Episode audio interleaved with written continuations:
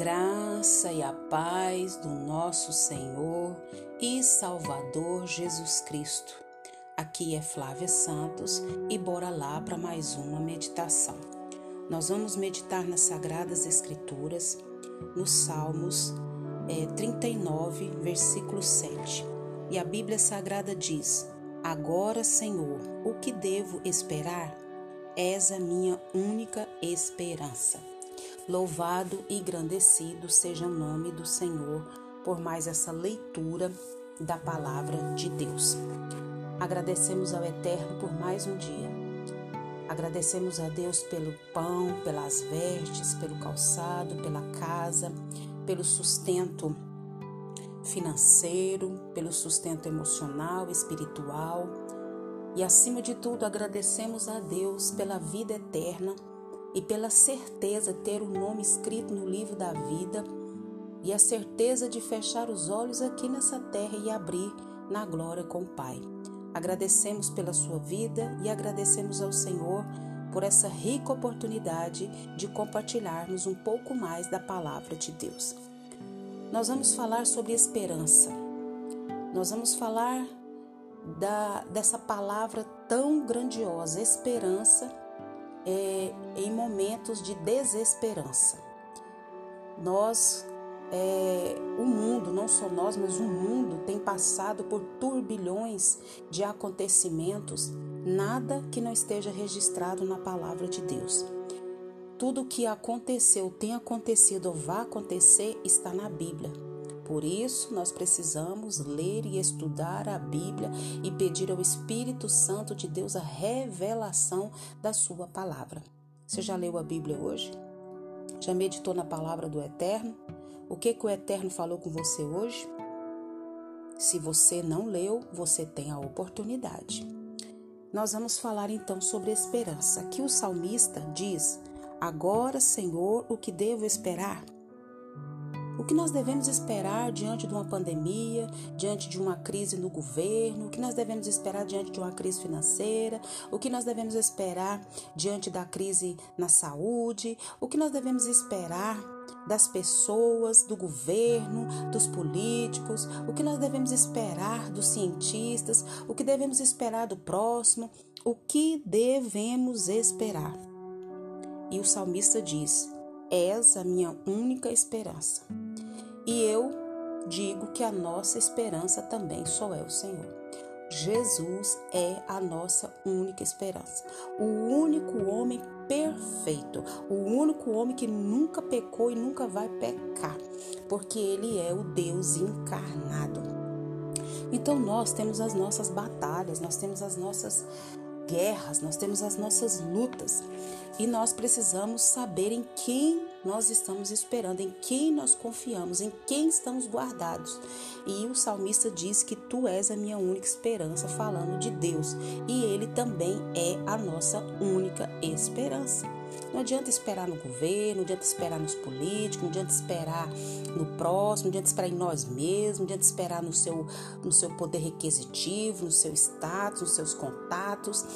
Nós, a nossa esperança tem que estar totalmente depositada em Jesus Cristo. Conta-se que um certo jovem, quando as bombas da artilharia caíram perto dele, como um boom de tremer a terra, o jovem soldado orou: Senhor, eu estarei naquela escola bíblica que a minha mãe desejava, que minha mãe deseja se me tirares dessa, falou o jovem. Deus honrou essa oração. E logo aquele jovem sobreviveu à Segunda Guerra e ele entrou no Instituto Bíblico Moody e dedicou a sua vida ao ministério. Outro guerreiro passou por um tipo diferente de crise que o levou a Deus, mas seus problemas surgiram quando ele evitou o combate. Agora pensa bem, um guerreiro que devia estar na guerra e evitou a guerra e por isso entrou em grande crise, em grande dificuldade. Nós estamos falando de do rei Davi. O rei Davi estava no palácio de olho na esposa de um outro homem. Isso está em 2 Samuel 11. E no Salmo 39, Davi ele registra o doloroso processo da restauração do seu pecado. A angústia cresceu dentro de mim quando quanto mais eu pensava, mais ardia o meu coração. Versículo 2 e 3 do Salmo 39.